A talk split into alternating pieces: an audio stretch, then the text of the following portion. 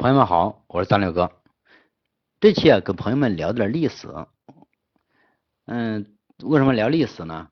嘿，张六哥大号铺这里啥都有。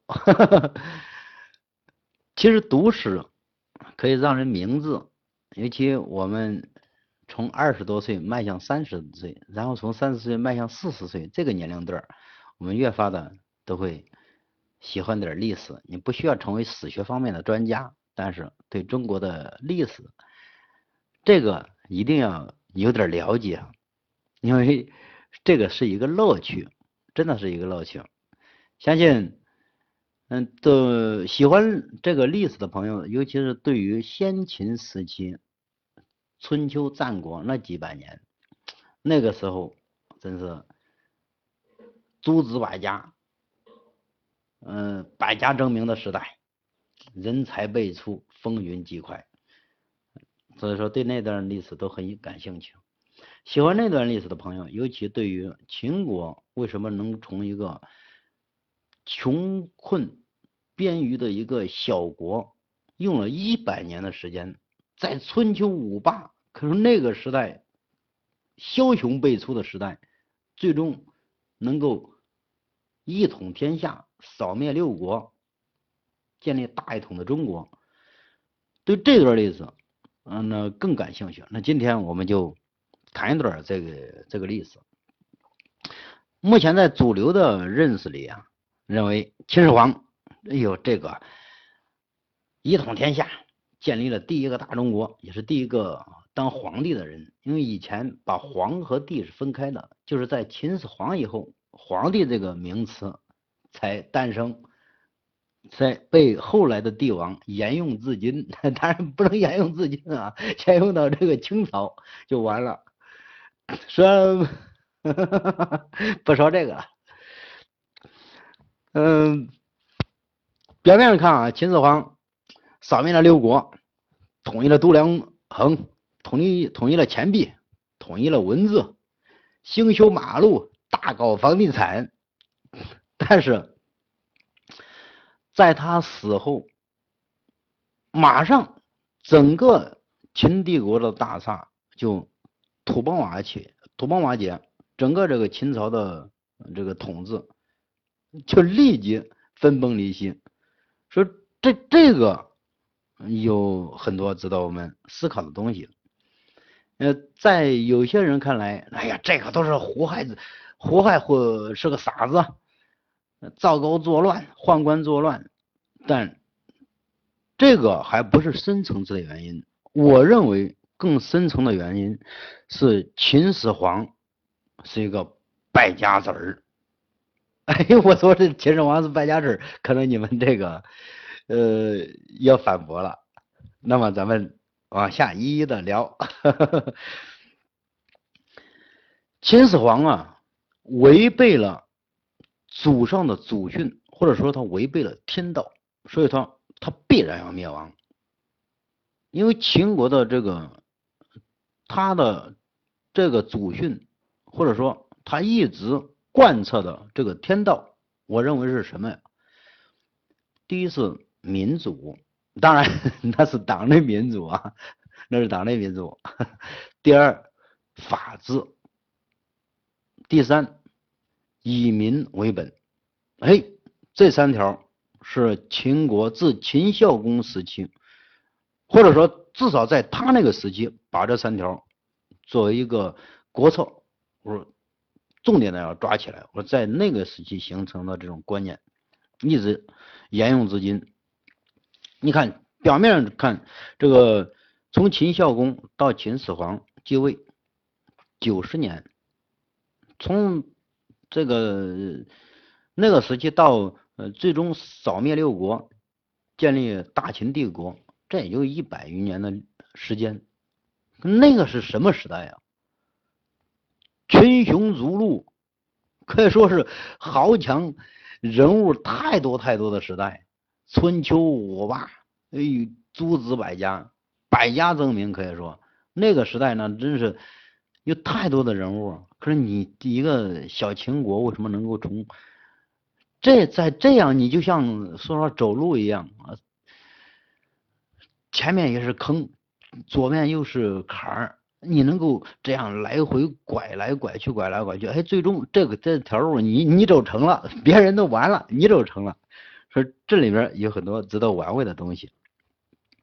那我们就先看一下啊，你看啊，这两年这个有一部电视剧叫做《大秦帝国》，嗯，拍的不错，嗯，侯勇就是主演陈六子那个侯勇演的秦穆公，演的相当的不错，啊，这个是谁啊？演的商鞅，我也叫不起名了，因为我这个一直都是脱口演说，脱口秀，嗯，不看稿子的，有些嗯讲严谨的东西呢，我会列一个小提纲。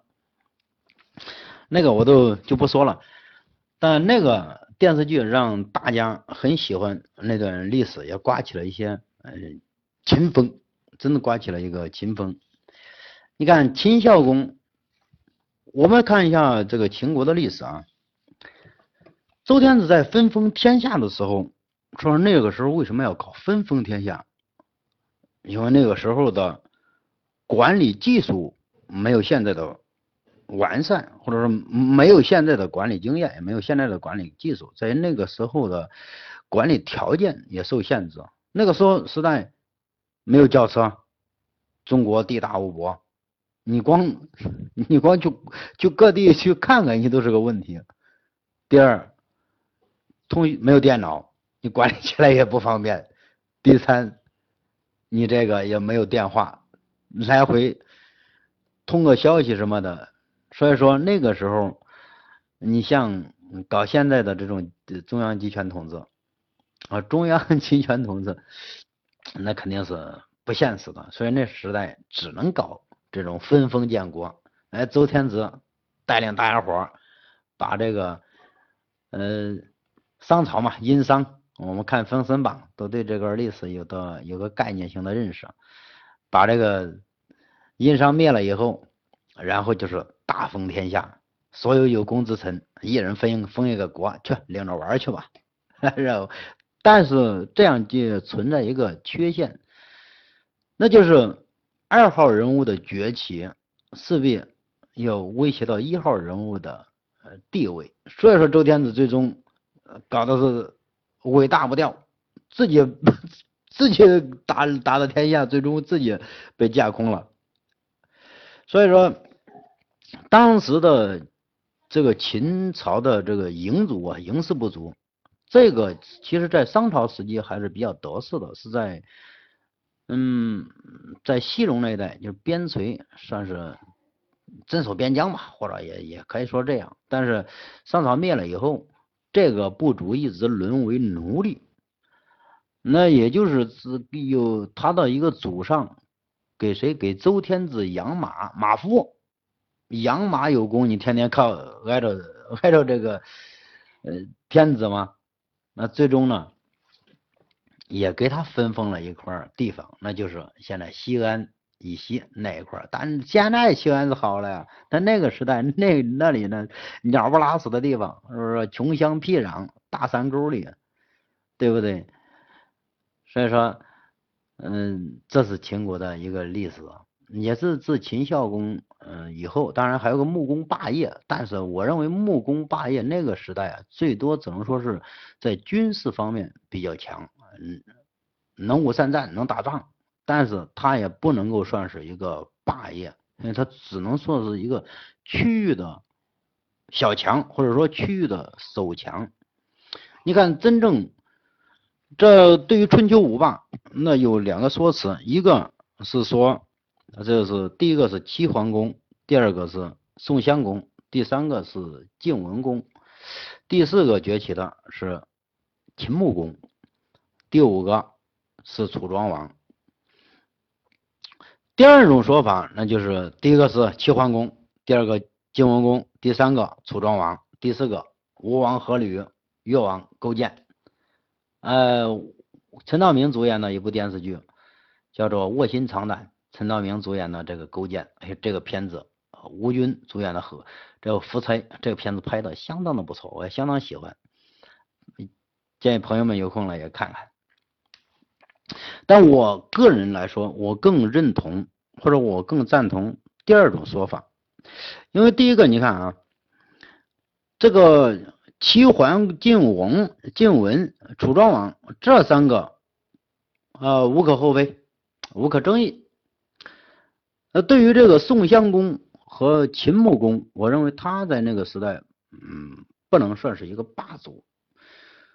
宋襄公谁呀？提起这个君王很搞笑，他自自认为是这个礼仪之王，哎呀，贤德之王。你出去跟人家相王，就是会学学齐齐桓公，嗯，九合天下，呃，一会诸侯的时候，跟人家搞会盟，到那儿被人家绑了，当人质了，绑票了。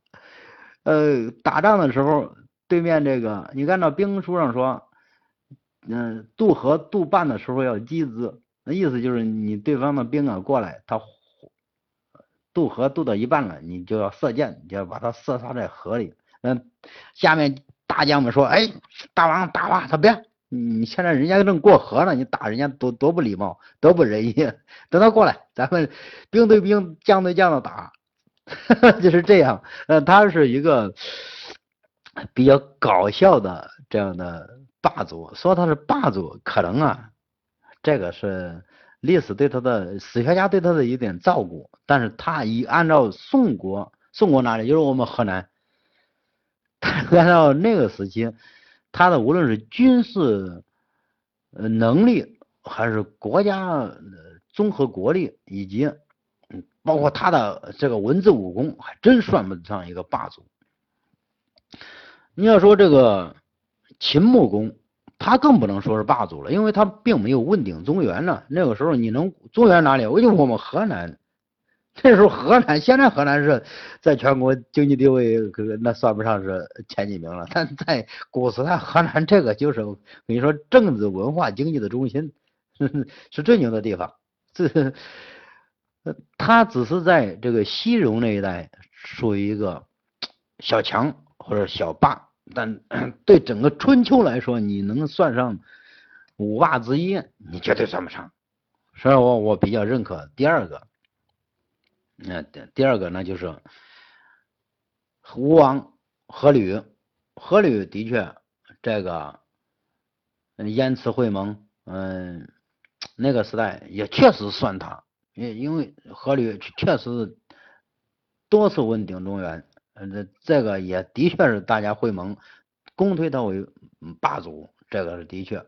但是夫这个越王勾践，那灭了这个夫差以后，把吴国给吞并以后，那他也是当之无愧的一个霸主，这个也无可争议，所以我认可第二个。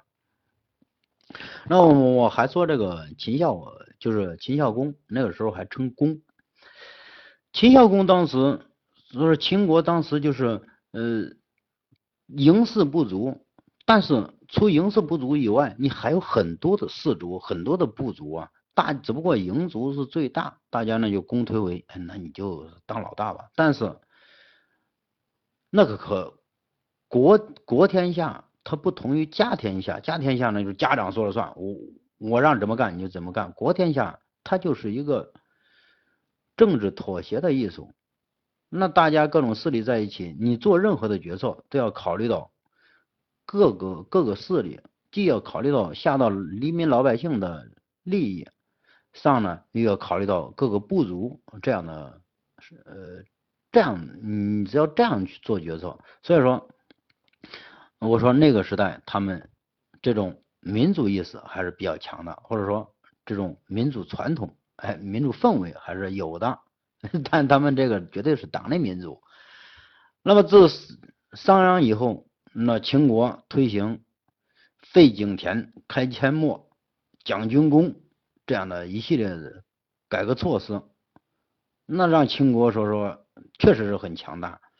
因为那时候国一个国家的强大，主要体现在军事实力上。因为你国家再富，你军事实力不行，那你就是。一头猪，你你富了，人家 拿着刀过来勒你一口，所以主要还是先军事上强大。那那秦孝这个秦孝公和商鞅时期，就是通过他那时代时代的一些改革措施，讲军功。为什么我说秦国有这三个传统？一个就是行了三个传统，一个那就是民主，一个就是法治，这种法治观念，法治治国。呃，第三个那就是以民为本，这一点也是一个体现。老兵是谁呀？兵都是老百姓。那为什么秦朝的兵说说打仗？真的是不要命，你打仗那腰里别的都是脑袋，因为那个脑袋那就是饭，那就是未来的饭，就是绝路。他利用一套这样的法治体制，把这个老百姓能够战场杀敌和自己的未来生活，哎，有机的联系在了一起。所以说秦朝兵打仗就不要命。那老百姓砍一个头颅，那不是头啊，那钱呢？那白花花的银子，那是官帽子。所以说，这点是的，老百姓过得好了，有吃有喝，有绝路，这也就是以人为本的体现。你谁说以以人为本？妈老百姓吃不上饭，看不起，上不去学，对不对？看不看不起病，你这叫以以民为本吗？那从这个。秦惠文王就是秦秦孝公死了以后，他儿子秦惠文王，嗯，这个为秦惠文王为什么要把商鞅给车裂了？这里边表面上看，哎呦，秦惠王是不是这个昏庸的君王啊？哎，为什么他？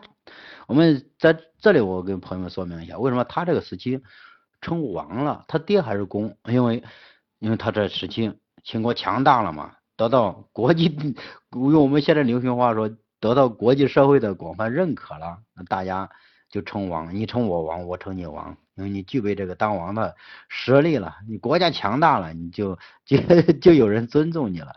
秦惠文王可并不是说昏庸无道的软弱的君王，这个家伙其实是个很聪明睿智的一个明君。他之所以把商鞅策裂了，但是。他没有推翻商鞅这一套东西，商鞅的这一套东西在他手里又得到了强化的和推行，深入的推行，说秦秦国是持续的强大。因为为什么？因为商鞅搞这个改革呀，什么是改革呀？你要触动一部分的利益啊，你就像现在习主席，哎呦，大刀阔斧搞改革，这。铁腕反腐，你这个东西反腐，你是有代价的。你要触动很多人的利益，你说白了要把很多人的利益，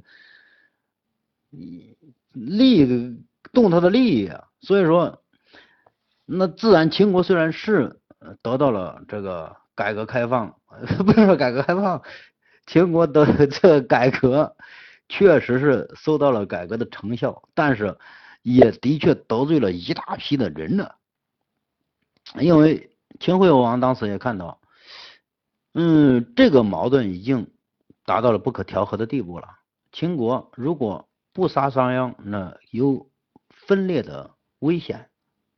但是作为一个君王嘛，那只能两害相权取其轻，那只能和把商鞅给干掉了。再一个，商鞅跟他老爹那时候说哥俩好，但是。跟他又是隔着代的人，所以俩人他从感情上也没有那么深的，也没有那么深。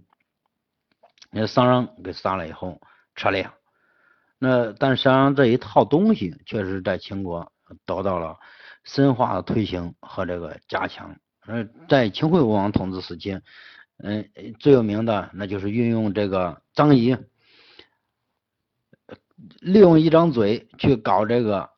呃，连横，哎，破人家的合纵，啊，那时候很多国家合起来去对付秦国，因为秦国强了嘛，那肯定要遏制你，那就像美国现在遏制中国一样。但是他用这个张仪搞这个合纵连呃合纵吧，破人家的连横，所以这个在历史上也是浓墨重彩的一笔，哎，很不错。但是自秦惠文王以后，那还有一个秦昭襄王，嗯，昭襄王在位也是时间比较长，五六十年吧。在他这一时期，就是在他这一时期，把这个谁周天子，当时大家都要尊周的，都叫名义上至少要承认，因为周文化上这周礼是主流，在这个名义上那要承认周天子是我们的天下共主这样的地位，但是这个秦昭襄王不，秦国不，因为他地处边隅嘛。还不是这个中原文化，地处边隅，他第一个把这个周天子给给擒获了，弄到自己手下，给把周朝给彻底给灭了。从一个名名也没名了，给他搞的，把周天子直接纳为自己的臣属，纳为自己的小弟了。呃，但是秦昭襄王也是坚持法治这样的君主，一直。又进一步加强了中央集权，进一步巩固了秦国的强国地位。所以在他那个时期，呃，你要大的还大的这个功绩，你要说也没有，但是也有，因为在他那时期，第一个是加强了法治，秦秦国的强国位置得到了进一步的巩固。第二。他的这个远交近攻，就是在他这个时期，这个外交外外交路线吧，也在他这个时期确立了，那就是远我结交远的，打近的，来逐步的吞并，就是在他这个时期，嗯，确立的。那是那个时代，在他的呃白起，这个对不对？嗯，也是一个很有名的这个军事将领。提起白起，那就是哎，在他这时期的，呃，在他那时期，呃，赵国也很强，但是白起就还有一个就是赵括纸上谈兵那个典故，也在这个时期出的，那就是白起领呃，个把赵国这个二十万降卒坑杀，哎，这个故事也是在这个时期。你看到了为什么到了嬴政这儿？那有的朋友说了，哎，不，你看其他的国家啊，呃，这个时代的君王强，还富不过三代，为什么他这一代，为什么秦国他能够祖好像祖祖辈辈都没有让茬子，祖祖辈辈都是没有窝囊废，为什么这个人家你富都是富不过三代？所以说这里面就有一个天道嘛，你要奉行天道，大家就尊你。就愿意让你当王，他打心里就不烦你。你首先你有这种民主，那就是我做什么事要考虑众多人的利益，然后权衡一下再去做。第二，那就是法治，上上下下或者举国之内都是这种法治观念、法治理念深入人心。那大家做什么事，那就要循规守法，不会不像那个我上期一个节目谈到的，就是子期，子期用用阴谋诡计说服他的这个大王，说服是 这个燕王哙，把王位让给他。燕王哙想做贤君，把王位让给他了，让给他，他第一个事就是把燕王哙给干掉。所以说。嗯，他们因为他们那个国家没有那种法治，没有那种法治意识，但但这个事在秦国的统治下是不会有的，或者说出现的，因为没有那种氛围让你，你要是敢这样弄，跟你说任何人都得诛杀你。所以说，嗯，秦国这个也得益于这个。再一个呢，就是民民生嘛，老百姓只要有一口饭吃，只要对生活有信心。他就不会造反作乱，这就很简单，就像朱元璋说到的，当时我要是有一口饭吃，我绝对不会去造反的，但不造反也当不了现在的皇帝。那有时候是官逼民反，一点儿一点儿没错。嗯，秦国一直都是，确实是以民为本，一直推行的这样。那那秦国百姓，秦国强大了，百姓也受益啊，百姓。有吃有喝有麻将打呀，对不对？有 KTV 唱着，所以他还造什么乱呢？说这个也是，嗯，这些综合原因，那就是秦国为什么他的一直政治稳定？这叫做政治稳定。那到了这个秦王嬴政，嬴政这孩子就不一样了，十三岁继位，他可是没有接触过市井，也没有接触，没有什么，还说也就是一个用我们现在话说，就是一个养尊处优的一个公子哥，他心里。那就是妄自尊大，我就是王，我我我命就好，我的王，你们就是奴隶。在他那个时期，把君臣都奴化了，那种也就是在他这个时期，秦国的这种最宝贵的传统民族没了，变成了暴政，法治没了，变成了人治，以民为本更没了，把人当成了奴隶。把人当成了这个树，开玩笑，三人不能聚首，三个人在一起说话杀头，晚上不能出去，逮着了杀头。这个就是当时嬴政统一了六国之后，对于老百姓的这种铁腕统治，可说铁腕压迫呀。你这样的话，你开玩笑吗？你你你看这样的话，那肯定是我。有压迫必然有反抗，最终那要要么就是在沉默中死亡，要么就是在沉默中爆发。所以说，秦王嬴政一死，整个秦朝的帝国大厦立刻就土崩瓦瓦解，立刻就烟消云散了。那就是这样。所以说，在此你开玩笑，秦国你扫灭了六国，嬴政扫灭了六国以后，那下一步你要干嘛？下一步，你当然要治天下。所谓治天下，还是治老百姓，不是治，是让他们有饭吃、有衣穿，能活下去，而且活得有生活质量。你那时候战争一结束，可以说百业待兴，那是一片废墟啊。但嬴政干的是什么？修长城。咱修长城，这对不？这个。无可厚非，因为这个是国防战略安全，你做没问题，可以修。但你建阿房宫，那是享乐的地方啊，老百姓都还在深水深火热之中，你建阿房宫，还有个就是秦王陵，当了兵马俑，你现在成了世界的八大八大奇迹了。你还人还没死，你就想你死后事怎么去享受？人家妈，人家老百姓现在下一顿饭还没没地方着着了，你就搞这个。再一个焚书坑儒，嗯我哟，读书人都杀了，你这是这是违反天道啊！这个真是违反天道，说是人不灭你，天都要灭你。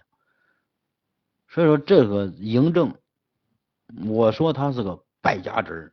是一点没错，他就是败家子。再一个，你要说他贤能，可不，他的一个公子叫做扶苏。其实那个家伙，扶苏如果继承王位，可有可能历史还会改写。那扶苏，我认为倒是个，如果继位的话，是应该是个贤君，有道明君。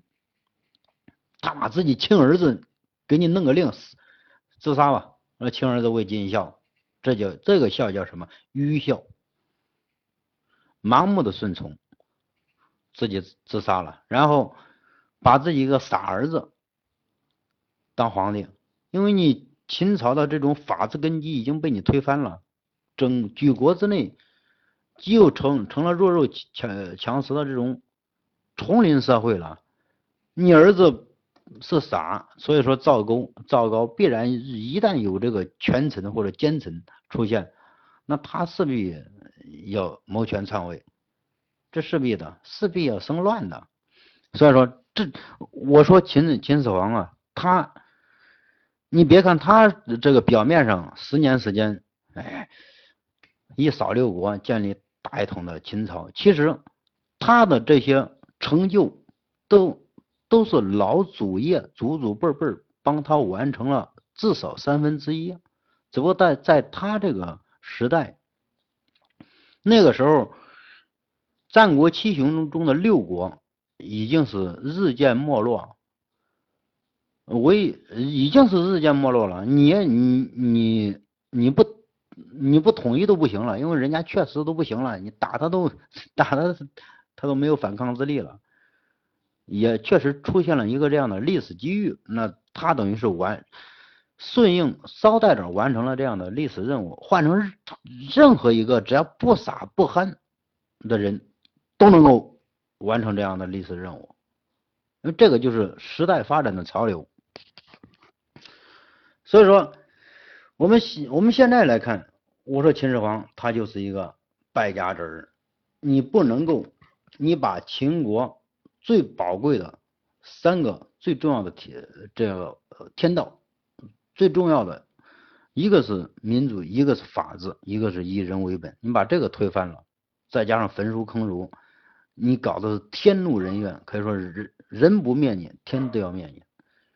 所以说，我这是我个人对秦始皇的一点。小评价，呃，三十分钟了，朋友们，那今天就到此，谢谢大家收听。